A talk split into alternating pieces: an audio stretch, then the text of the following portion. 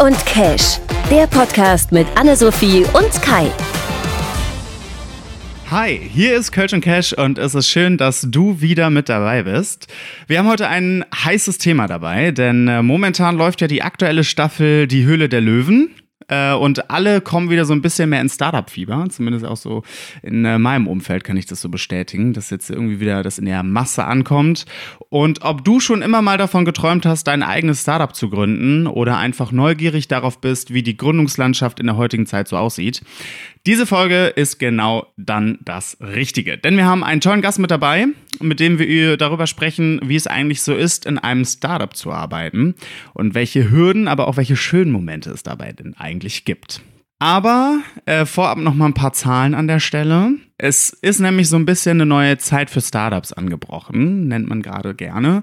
Es ist vor kurzem auch der sogenannte Deutsche Startup Monitor veröffentlicht worden. Das ist quasi ein Instrument von äh, PwC und dem Bundesverband Deutscher Startups, der jährlich rauskommt und so ein bisschen zeigen soll, wie sieht es denn eigentlich gerade so in der Startup-Landschaft aus. Aktuell ist es so, dass äh, ermittelt wurde, dass die Stimmung äh, im Startup-Bereich doch ein bisschen äh, getrübt ist. Der Geschäftsklimaindex ging leicht um vier Prozentpunkte zurück.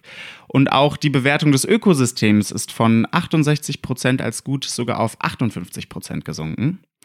Wir hören ja aktuell auch viele, zumindest von den großen Startups, die Infos, dass äh, Mitarbeiter entlassen werden und wurden. Aber die durchschnittliche Mitarbeiterzahl, zumindest hier im Lande, ist relativ konstant geblieben aber die geplanten Neuanstellungen sind zurückgegangen.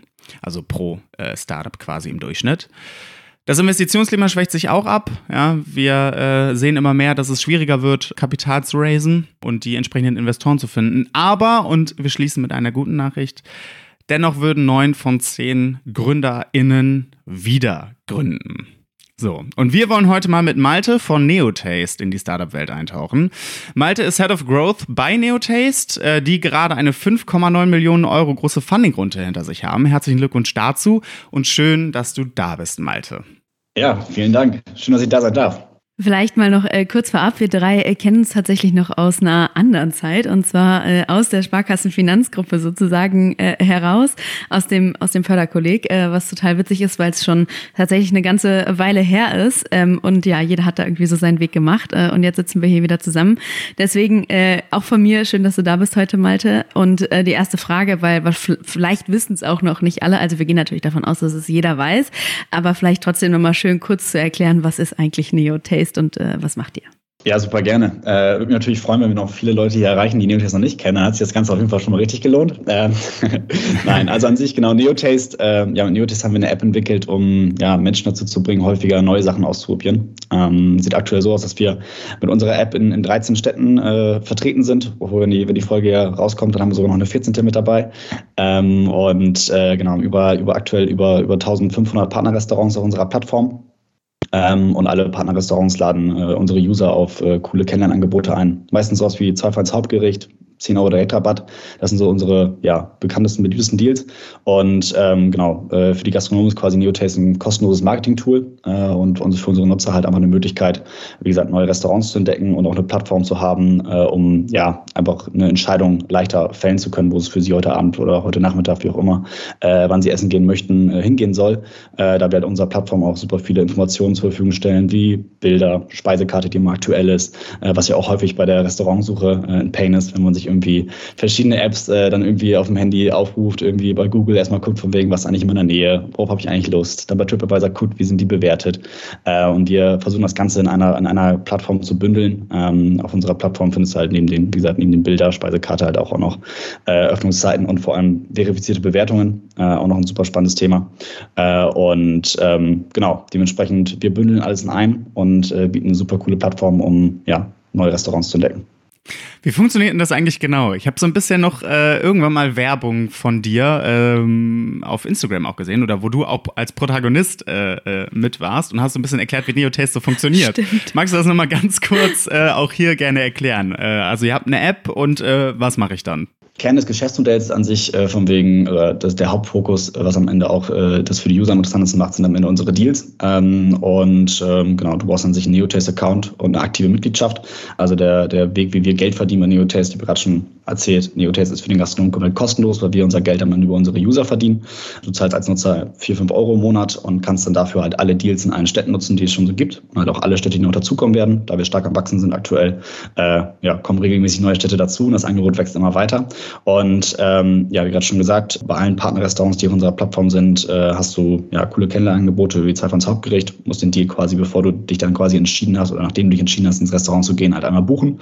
Ähm, sagst im Restaurant, dass du mit Neotest da bist, hast du ein äh, tolles Essen äh, und am Ende wird beim Bezahlen quasi der Deal einmal eingelöst, musst ihn einmal quasi redeemen in der App. Also ich kann den, äh, ich kann den Deal quasi buchen äh, und dann nachher beim Bezahlen irgendwie sagen, äh, hier, ich habe das gebucht oder wie funktioniert das dann? Genau, dann wird einfach am Ende quasi äh, der, ähm, der Deal quasi von, äh, von der Rechnung abgezogen, in dem Fall dann das günstigere oder preisgleiche Hauptgericht gestrichen und dann äh, hast du ein neues Restaurant entdeckt und auch noch äh, Geld gespart. Im Schnitt sparst du so ein Neotest-Deal 13 Euro. Das heißt, lohnt sich dann auch mal relativ gut und relativ schnell äh, das Ganze, äh, wenn du es auch äh, monatlich für bezahlst.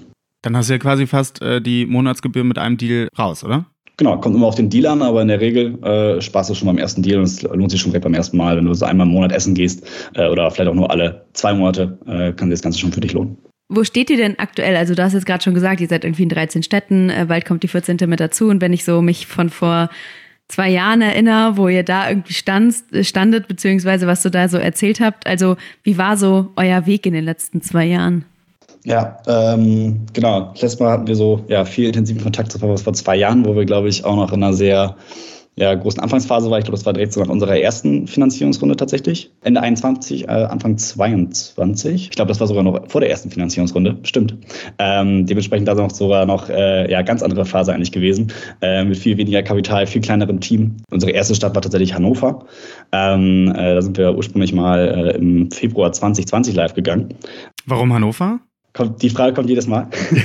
ähm, hatte, hatte verschiedene Gründe. Also wir sind sowieso an sich, äh, die ersten Städte waren bei uns immer relativ opportunistisch gewählt, äh, einfach weil die Situation irgendwie gegeben war. Aber ganz am Anfang war es so, dass wir uns nicht sicher waren, von wegen kann dieses Produkt ähm, oder welche, welche Städtegröße kann dieses Produkt vertragen oder äh, kann Neotaste überhaupt in einer Stadt funktionieren, die vielleicht auch nur 100.000 Einwohner hat.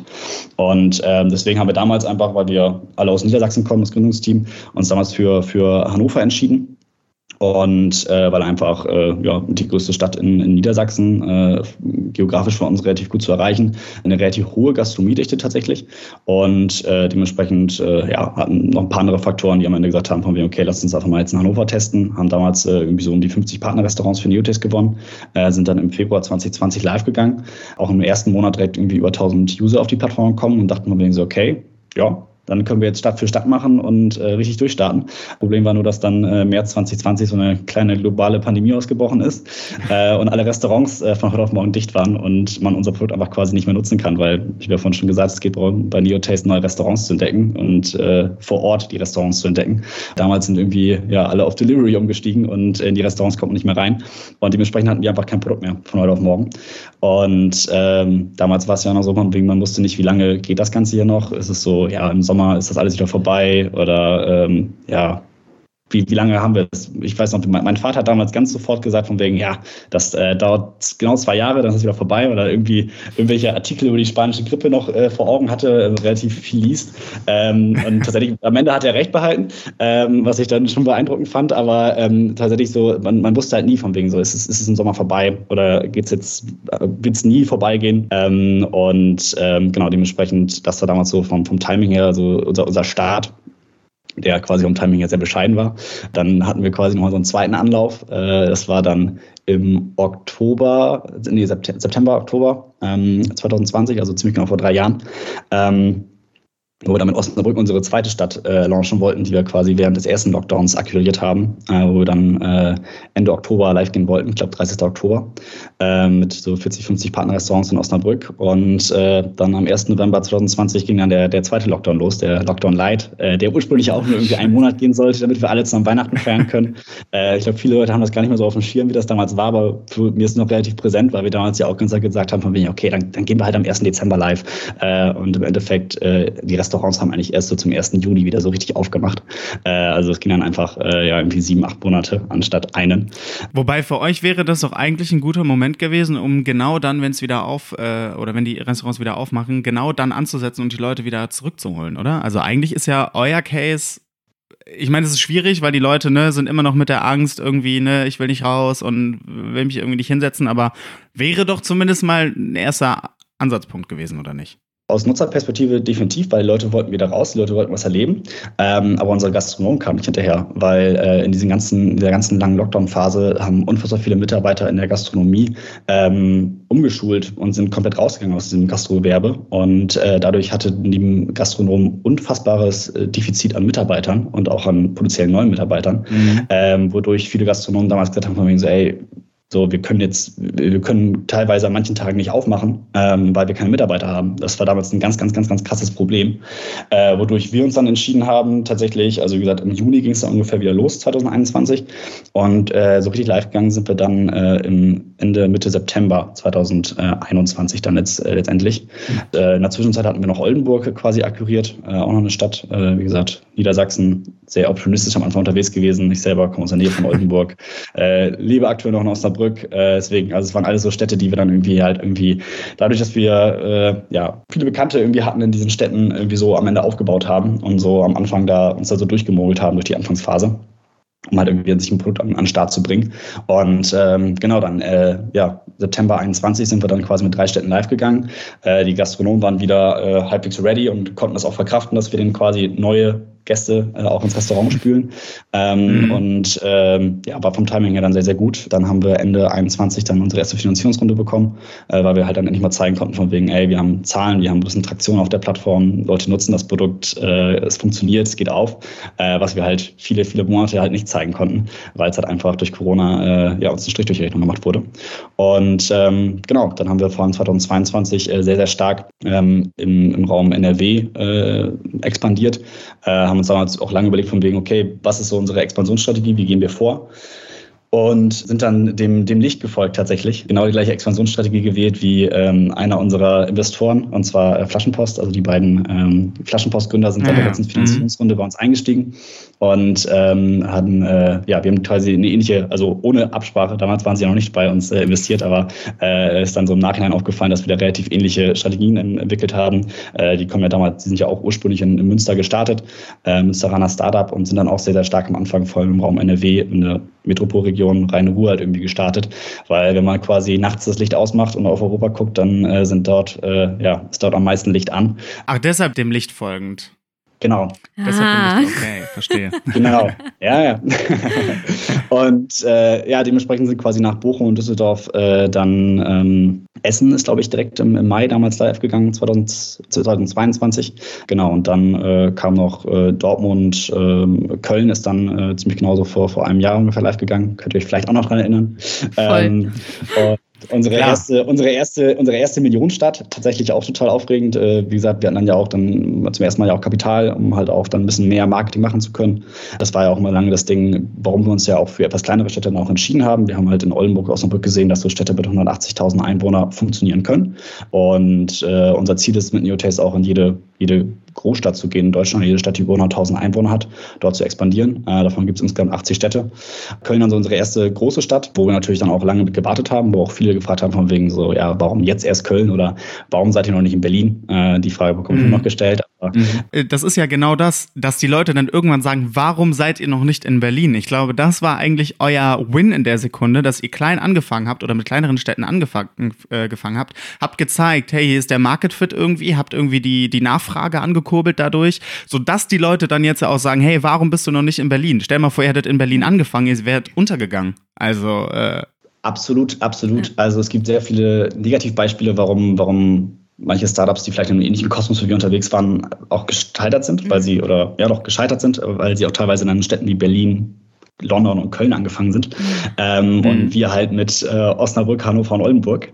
Ähm, also absolut sehr konträr, aber wir haben halt gezeigt von wegen, genau, wir können ein Produkt halt in die breite Fläche bringen. Äh, und so kleine Städte wie Oldenburg mit 180.000 Einwohnern funktioniert halt auch. Und ähm, ist auch profitabel und dementsprechend äh, tatsächlich auch das mit auch der Grund gewesen, warum wir jetzt äh, auch jetzt erfolgreich in dieser, Kaido hast es ja gerade am Anfang gesagt, äh, schwierigen Startup-Phase aktuell äh, trotzdem eine, eine recht äh, gute Summe einsammeln konnten, mit der wir jetzt sehr gut arbeiten können, äh, mit der wir jetzt richtig durchstarten können und halt uns so eine Stadt wie, wie Berlin auch leisten können. Also es ist ja auch, äh, muss man so ein bisschen in Relation zu setzen, wir sind jetzt in den letzten acht Wochen mit, mit 15 Leuten vor Ort in Berlin gewesen, die nur Restaurants akquiriert haben. Ähm, das ist natürlich oh, wow. immer eine recht, recht große Payroll, die da gegenüber steht, dass man zwei Monate lang 15 Leute bezahlen muss, ähm, die die Restaurants nur akquirieren. Und ähm, das hätten wir uns halt auch einfach vor, vor zwei Jahren auch nicht leisten können. Mhm. Ähm, weil wir halt auch gesagt haben, wegen, wenn wir nach Berlin gehen, dann, dann hauen wir richtig auf Kacke, äh, weil da muss das Produkt muss richtig geil sein. Und wir gehen nicht, wir gehen nicht mit 120 Restaurants in Berlin live.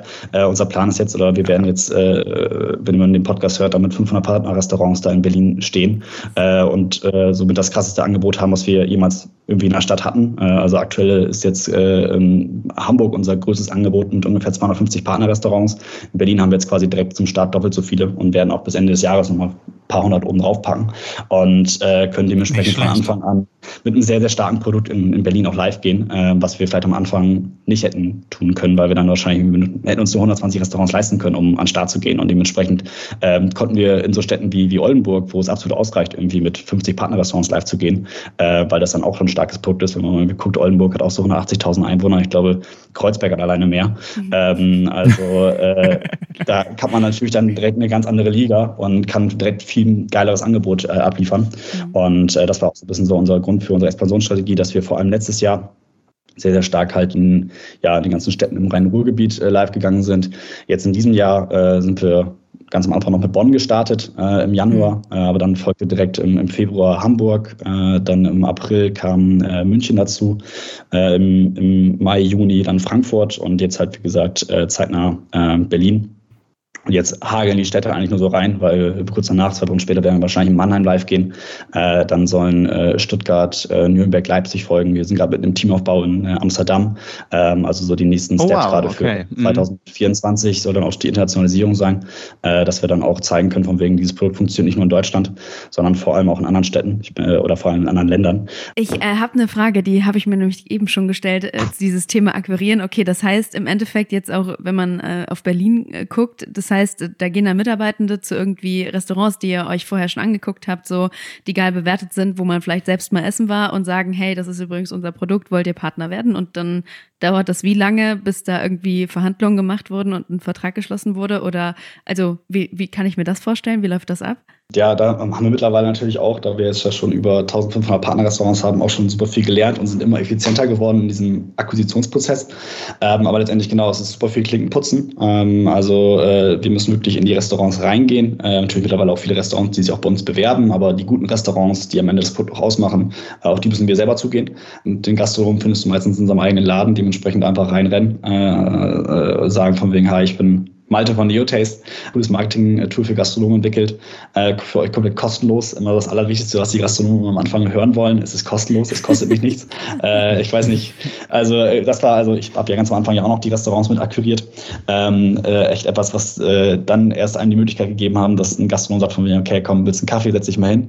Und dann äh, geht es eigentlich nur darum, von wegen App einmal rausholen, zeigen, den Gastronom mal durchführen, damit der Gastronom direkt merkt von wegen, ah, okay, kann ich, ich verstehe es. Und dann geht es eigentlich relativ schnell schon so ein bisschen, okay, äh, Kernelement ähm, ist ja am Ende unsere Deals. Der große Vorteil bei Neotaste und das, weshalb wir es auch schaffen, innerhalb von acht Wochen irgendwie 500 Partnerrestaurants in Berlin zu gewinnen, ist, dass wir den Gastronomen nichts verkaufen müssen. Also ähm, wir nennen mm, unsere Vertriebler mm. tatsächlich auch nicht äh, irgendwie unbedingt Sales-Leute, äh, sondern äh, Partnermanager intern weil es eigentlich darum geht, dass äh, unsere Vertriebler äh, nicht den Gastronomen irgendwas verkaufen, sondern an sich Partnerschaften aushandeln. Äh, weil, äh, ja, wie gesagt, New Taste für die Gastronomen kostenlos ist. Das Einzige, was er quasi an Kosten hat, ist sozusagen den, den äh, Arbeits- bzw. Ähm, Aufwand äh, der Speise, die quasi dann im Endeffekt for free rausgeht, aber geht ja immer mit einher, dass sowieso Umsatz, Umsatz geschieht und am Ende ein Tisch besetzt wird, der sonst frei geblieben wäre, wahrscheinlich, ohne Neo Taste. Ja. Wir wissen ja alle, wir gehen eher in das Restaurant, wenn wir irgendwie fünf Restaurants nebeneinander haben wir gehen doch eher in das, was voller ist, oder?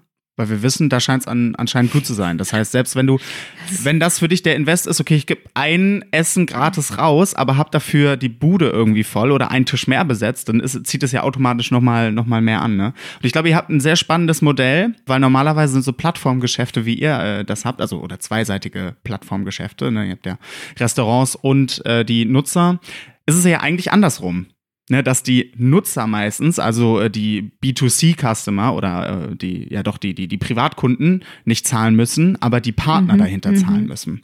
Ne, also dass quasi die Seite der tatsächlichen Nutzer äh, subventioniert wird. Und ihr habt das Modell ja einfach rumgedreht. Ihr habt gesagt, hey, äh, wir subventionieren quasi die äh, Gastronomie-Seite äh, und wir äh, pricen irgendwie auf der, äh, auf der anderen Seite. Aber das ist ja richtig smart, weil da fließt ja auch das Geld tatsächlich am Ende des Tages. Ne? Und du kannst mir ja eher verkaufen, hey, wir kosten zwar 5 Euro im Monat, aber die hast du ja eigentlich, je nachdem, nach einem Deal schon wieder raus. So, das ist für mich ein mega Verkaufsargument. Ja? Voll, absolut. Also es ist schon so, dass, dass äh, es in Deutschland die Einstellung äh, herrscht, dass man für Apps ungern Geld bezahlt. Ähm, für was zahlen wir Deutschen denn gerne Geld? Am besten für gar nichts. Ja, genau, also bitte nicht fürs Konto, für, für gar nichts eigentlich, ja. Ja, ja, genau. Und äh, ähm, das, das ändert sich natürlich mittlerweile durch so, so Services wie, wie Spotify, äh, wo die Leute Geld für bezahlen, äh, Netflix, Disney ja. Plus und Co. Aber ähm, da müssen wir quasi mit Neotest natürlich auch reinkommen, dass die Leute sagen von wegen, okay, Neotest gehört zu meinem Alltag, zu meinem Leben dazu, wie halt auch quasi mein Netflix-Abo. Ähm, auch wenn ich seit zwei Wochen noch nicht mehr den Fernseher angemacht habe, ich zahle trotzdem jeden Monat dafür, weil ich die Möglichkeit habe, weiterhin dieses Abo auch nutzen zu können, wenn ich mal Bock auf den Film habe. Ähm, aber äh, um auf deine, deine Aussage gerade zurückzukehren, von wegen, ja, absolut. Also ähm, es ist definitiv am Ende wahrscheinlich auch dem, dem, der Erfolg, dem Erfolg geschuldet quasi oder der Erfolg resultiert daraus, dass wir dieses Geschäftsmodell anders aufgezogen haben als vielleicht andere. Also wir sind ja nicht die Ersten, die online irgendwie Deals äh, zur Verfügung stellen auf einer mhm. Plattform. Also Groupon gibt es schon seit, seit 20 Jahren. Aber Groupon hat halt mittlerweile auch irgendwie ausgedient. Äh, die Plattform ist nicht mehr cool und ist am Ende auch einfach nicht geschafft, ähm, ja, langfristig alle Parteien zufriedenzustellen. Und äh, das ist so ein bisschen das, was wir halt immer hinbekommen müssen. Äh, wir müssen diese Balance halten zwischen ja, den Interessen des Gastronomen den Interessen des Nutzers, aber natürlich auch unseren eigenen Interessen, ähm, dass äh, alle da am Ende irgendwie glücklich sind. Wie, wie du gerade schon gesagt hast, dass, äh, den Gastronomen zu monetarisieren, das funktioniert aber langfristig nicht unbedingt, weil da, die Dinge, die daraus resultieren, dass wir den Gastronomen halt eben nicht äh, monetarisieren, haben einen viel größeren Impact und äh, sorgen vielmehr dafür, dass am Ende jemand bereit ist, für unser Produkt zu bezahlen. Weil dadurch, dass der Gastronom nichts bezahlt, äh, haben wir viel bessere Gastronomen auf unserer Plattform. Also wir haben wirklich Top-Restaurants, äh, die wirklich sich sehen lassen können auf, auf Neo-Taste und wir haben vor allem sehr, sehr gute Deals, weil der Gastronom halt uns keine Kosten hat. So ein Zweifach-Hauptgericht-Deal äh, wäre halt super schwierig anzubieten, wenn er noch uns irgendwie jeden Monat 200, 300 Euro fix zahlen müsste und für jeden Nutzer auch noch Umsatzprovision von 20, 30 Prozent. Da bleibt bei ihm am Ende auf jeden Fall nichts übrig und er legt immer was drauf. Bei Neotaste ist so ein Tisch aber trotzdem in der Regel profitabel für den Gastronom. Äh, vielleicht hat er eine geringere Marge, aber ähm, lieber eine geringere Marge als gar keine Marge, weil der Tisch sonst frei geblieben wäre. Mhm. Und mhm. ähm, dadurch, dass wir das Geschäftsmodell so aufgezogen haben, äh, haben wir halt am Ende ein wesentlich geileres Angebot, wo am Ende der Nutzer auch bereit ist, äh, Geld für zu bezahlen. Und es macht wesentlich mehr Sinn, ähm, ja, viele, viele Menschen mit einem kleinen Betrag zu, zu monetarisieren, ähm, als äh, ja, eine kleine Gruppe mit einem hohen Betrag. Ähm, und die Vision von Neotaste ist tatsächlich relativ groß. Ich habe gerade schon erzählt, von wegen allein in Deutschland wollen wir das Produkt in 80 Städten verfügbar machen. Ähm, aber wir sprechen auch jetzt schon von der, von der Internationalisierung äh, mit dem ersten Schritt nach, äh, nach Amsterdam jetzt beispielsweise. Ähm, also äh, wir sind jetzt gerade erst so bei, bei 5% von dem, was wir uns vorgenommen haben.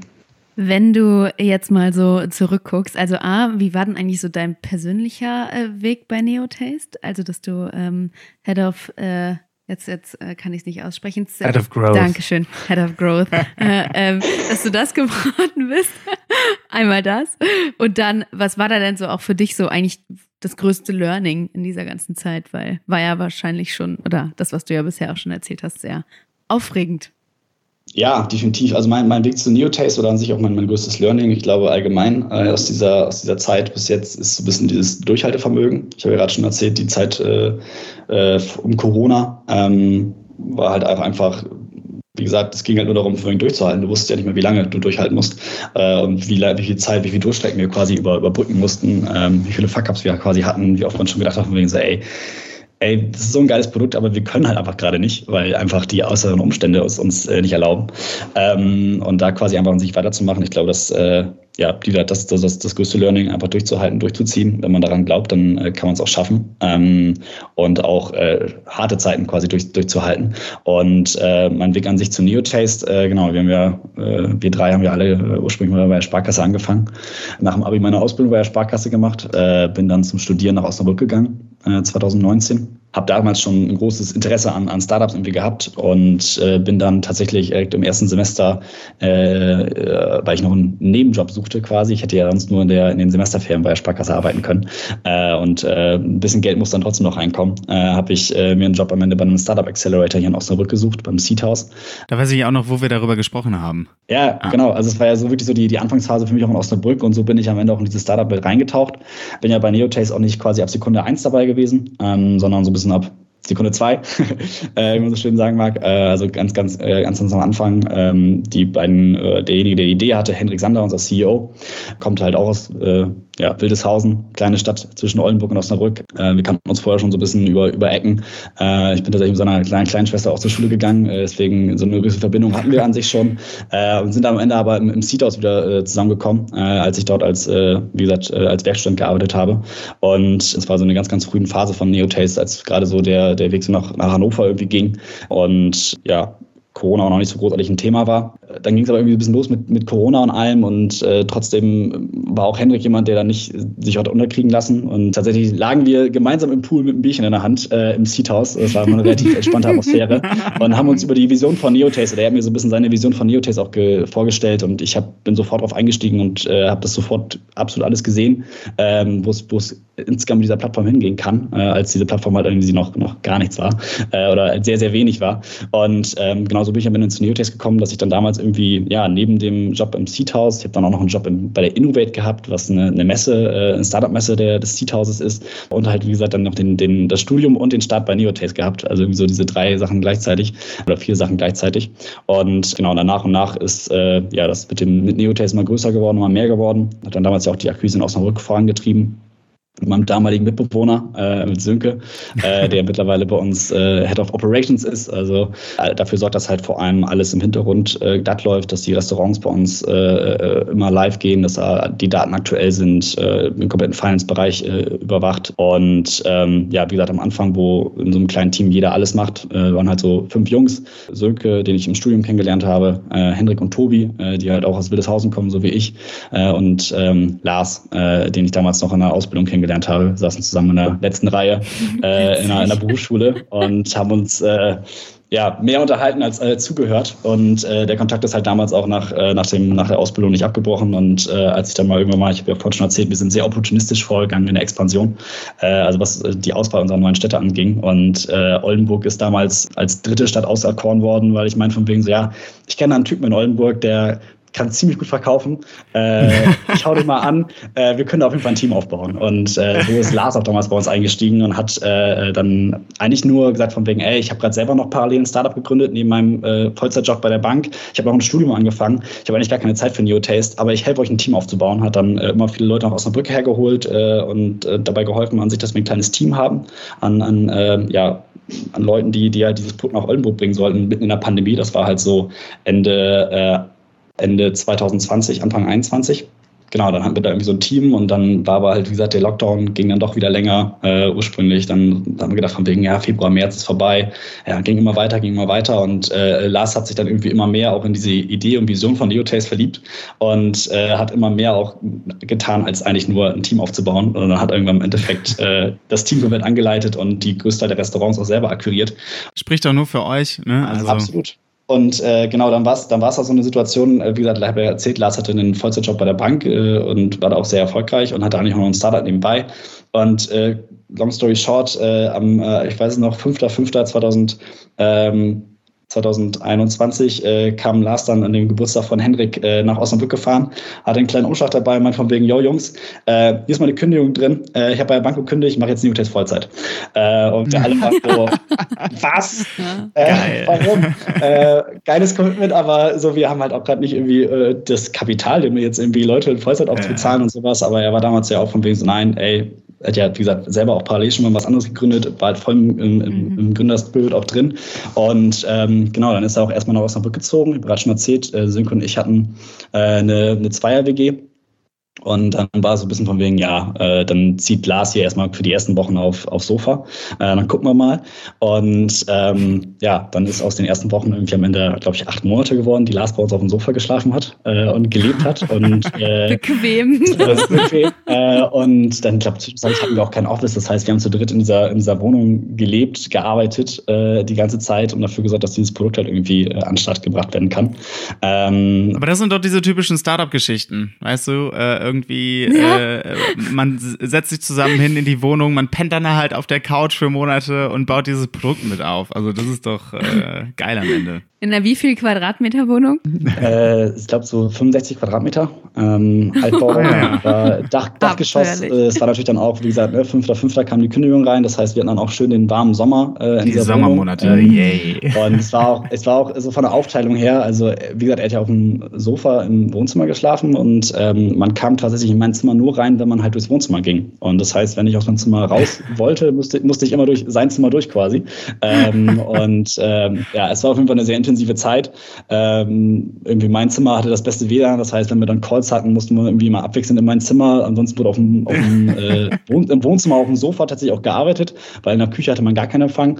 Also das war schon ähm, ja alles sehr, sehr turbulent und ähm, intensiv, aber ja, hat uns auf jeden Fall uns drei vor allem sehr stark äh, zusammengeschweißt. Also ähm, wir wohnen jetzt immer noch in einer WG, mittlerweile haben wir eine etwas größere. Ähm, die WG-Zeit geht jetzt aber auch langsam vorbei. Ähm, Ein Kapitel, was dann ein Kapitel, was sich wieder schließt. Ähm, genau, dementsprechend, äh, ja, aber. Aber um wahrscheinlich ein neues Kapitel aufzumachen, ne? De definitiv. Äh, also wir werden jetzt ein Office in Berlin eröffnen. Äh, ich werde nach Berlin ziehen, äh, auch cool. sehr aufregend. Ähm, und, äh, dementsprechend, ja, genau. Also dann kann ich die Plattform hier auch mal nutzen. Ich suche übrigens eine Wohnung in Berlin. ähm, ab wann? Ab dem 1.1.? Äh, nee, ab 1 ja, 1.11. tatsächlich irgendwie auch schon. Also ich habe die Wohnung hier noch ja, also bis, bis, Ende, bis, Ende no, bis Ende November. Äh, also ich könnte auch 1.12., ja. aber ähm, wie gesagt, das Office haben wir wahrscheinlich schon so ab den nächsten Wochen irgendwann. Ähm, und dann äh, bauen wir dann auch noch ein zusätzliches Team auf. Äh, werden unser Office natürlich auch in Osnabrück behalten, haben dann einfach zwei Standorte. Ähm, aber wir haben jetzt einfach schon irgendwie zehn Leute fast in Berlin rumlaufen. Äh, dementsprechend auch schon da ein großes Team. Und das wird dann, glaube ich, relativ schnell auch größer werden.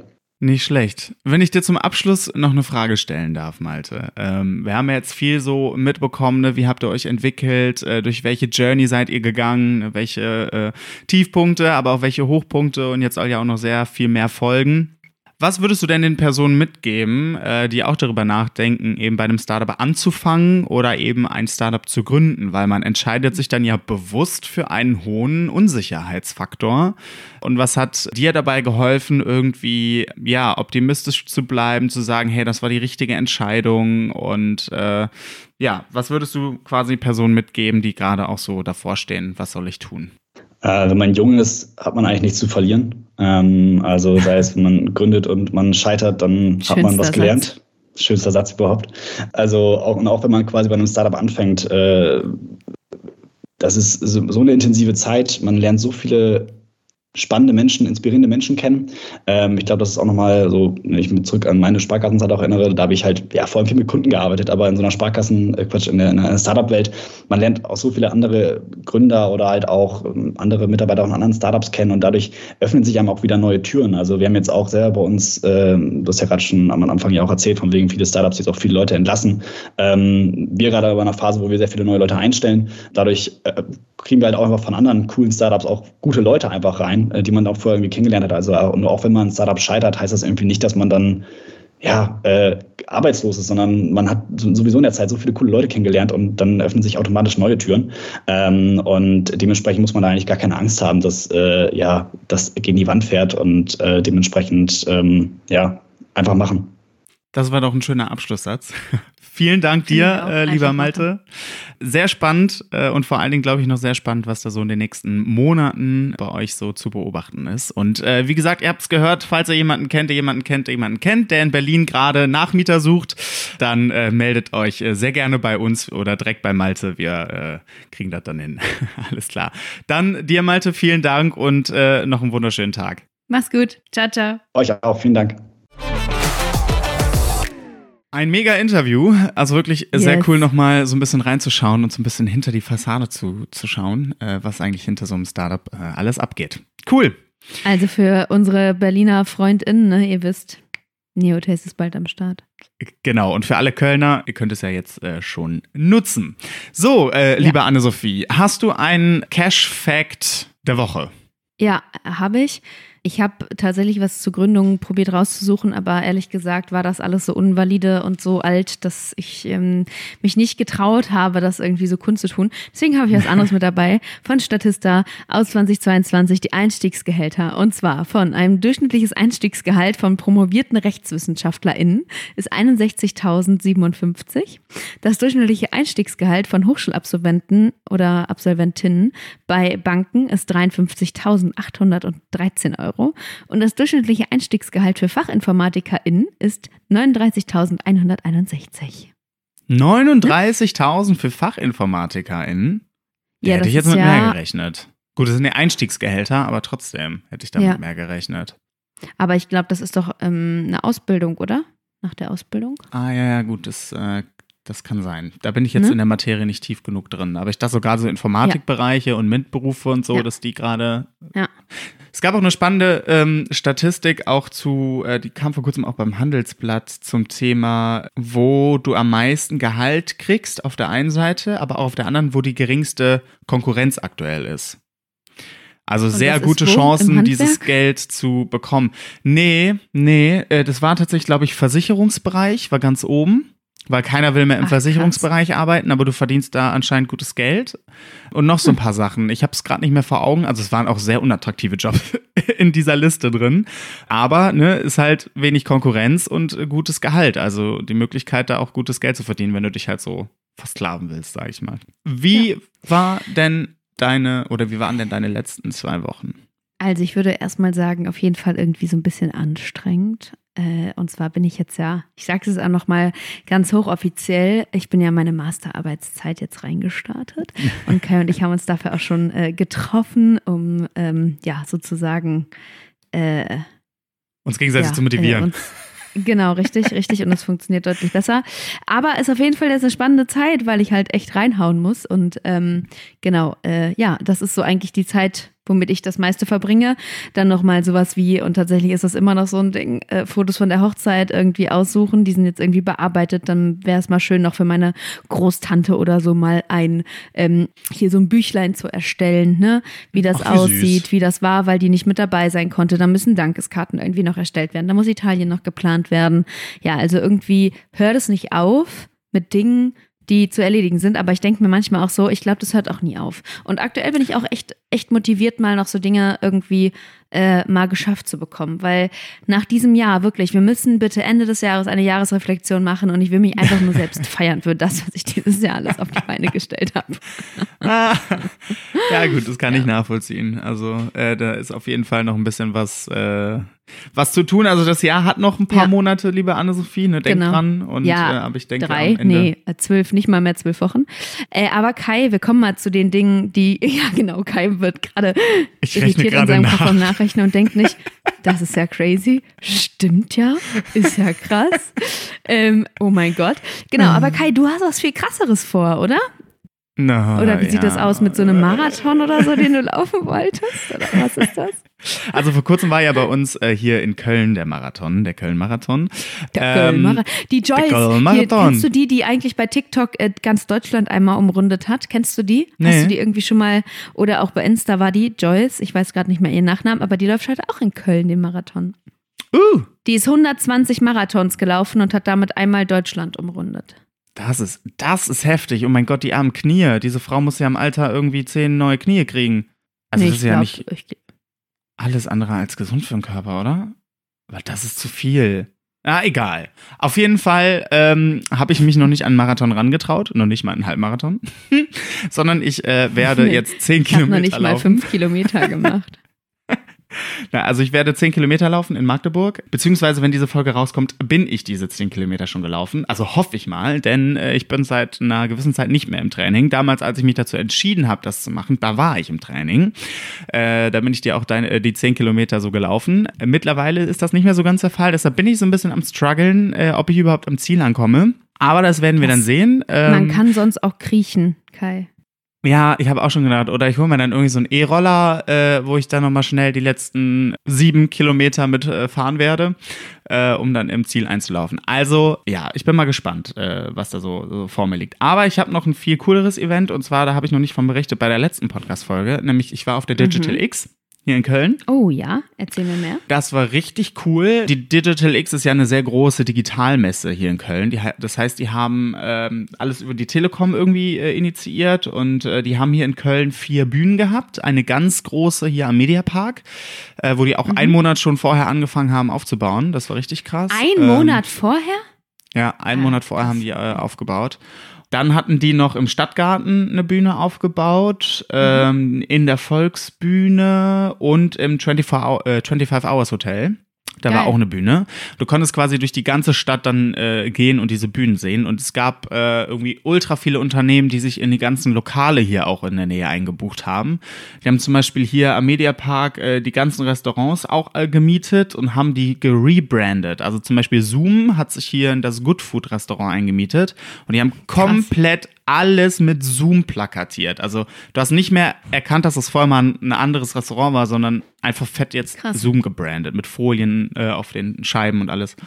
Ja, war ganz cool, die Inhalte, ne, so typisch eine Generative AI und äh, Digitalisierung und und und. Es war ganz nett, so den einen oder anderen Talk mitzubekommen. Was war denn so dein größtes Learning, Learning oder was hast du so für dich am meisten mitgenommen oder äh, was war so der krasseste Fact oder Okay. ja. Ich habe am meisten mitgenommen, dass du, wenn du wirklich äh, tief an den Details solcher Themen interessiert bist, du am besten nicht zu solchen großen Messen gehst, weil da bleibt es immer nur noch massenmarktfähig. Das heißt, also Ja, viel Neues habe ich nicht okay. gelernt in den Vorträgen. Aber äh, ich fand's cool, die Amy Webb mal persönlich zu sehen. Ähm, das ist so eine Futuristin, beziehungsweise die ist ja Professorin an der NYU, also New York University. Und die hat so ein eigenes Future Today Institute. Ähm, und äh, die halt so mal so auf der Bühne zu, zu erleben und so visionäre Leute einfach mitzukriegen, das war cool. Klar, George Clooney aus der Nähe zu sehen, war auch jetzt nicht schlecht, aber der Talk war nett. Also inhaltlich jetzt nicht so viel drin. Aber ja, wenn du wirklich äh, was lernen willst und solche Messen sind eigentlich nur da, um sich zu vernetzen, um so ein paar Impulse mitzunehmen, aber jetzt nicht, um großartig tief reinzusteigen. Gut, das ist mir auf der OMR genauso gegangen. Also glaube ich auch. Ich glaube, äh, es kommt immer noch mal darauf an, oder was ich für mich ja für so große Messen immer mitgenommen habe, mich nicht noch mal an die Themen zu begeben, mit denen ich mich eh schon beschäftige, Mhm. sondern eher auf die Themen zu gehen, ähm, bei denen ich noch keine Ahnung habe und nur Neues dazulernen kann, weil dann lerne ich halt wirklich Neues dazu. Ja, das stimmt, das stimmt. Ich war sehr begeistert von äh, einem Pitch von 1,5 Grad. Das war äh, eigentlich ganz cool. Ähm, die kannte ich vorher nur so halb und äh, habe mich dann da hingesetzt und habe mir einen Pitch angehört und äh, geile Lösung. Äh, das war wirklich ziemlich geil. Also wer sich da auch mal interessiert, 1,5 Grad Nice. Empfehlung. Genau, Kai, wir wollten doch noch äh, die Gewinner oder GewinnerInnen bekannt geben, beziehungsweise anders. Äh, Wir hatten ja ähm, die Gutscheine für Nexteria, die verlost wurden. Und äh, da Yes. haben wir natürlich auch schon die zwei GewinnerInnen informiert. Ähm, genau, das äh, nur äh, für euch mal kurz zur Info. Ja, Genau, und äh, die Absagen sind auch schon draußen. Also wir haben uns natürlich auch bei denen gemeldet, die, bei denen es leider nichts Ja, geworden ist. Die haben Richtig. die Absage. Und richtig krass, Leute, ihr habt über diesen Gutscheincode tatsächlich richtig äh, krass eingekauft. Und da vielleicht auch nur noch mal als Reminder, ne? Wir haben ja gerade schon gesagt gehabt, ja, Weihnachten ist in zehn Wochen, ne? Also nicht mal mehr, ne? Neun. Also umso früher man anfängt, desto besser. Und äh, wenn ihr da noch mal vielleicht die ein oder andere personalisierte Sache haben wollt für Mama oder Papa, ne? Oder auch Schwester, Bruder, Cousin, Cousine, was auch immer, äh, Partner, Partnerin, wie auch immer, ähm, der Gutscheincode von Inexteria ist immer noch gültig und ihr könnt damit shoppen. Gutscheincode steht weiterhin in den Shownotes. Ich finde es einfach so krass. In zehn Wochen, in zehn Wochen Weihnachten. Und Ja. zwölf Wochen ist schon das neue Jahr. Es ist einfach, es ist Ja. krass. Ist krank, krank, ne? Wie schnell dieses Jahr umging. Ich finde das auch immer wieder Wahnsinn. Wir ähm, gehen ins Outro, ihr Lieben. Macht's gut. Bis dann, bis in zwei Wochen. Ciao. Tschüss. Das war Kölsch und Cash, der Podcast mit Anne-Sophie und Kai. Bis zum nächsten Mal.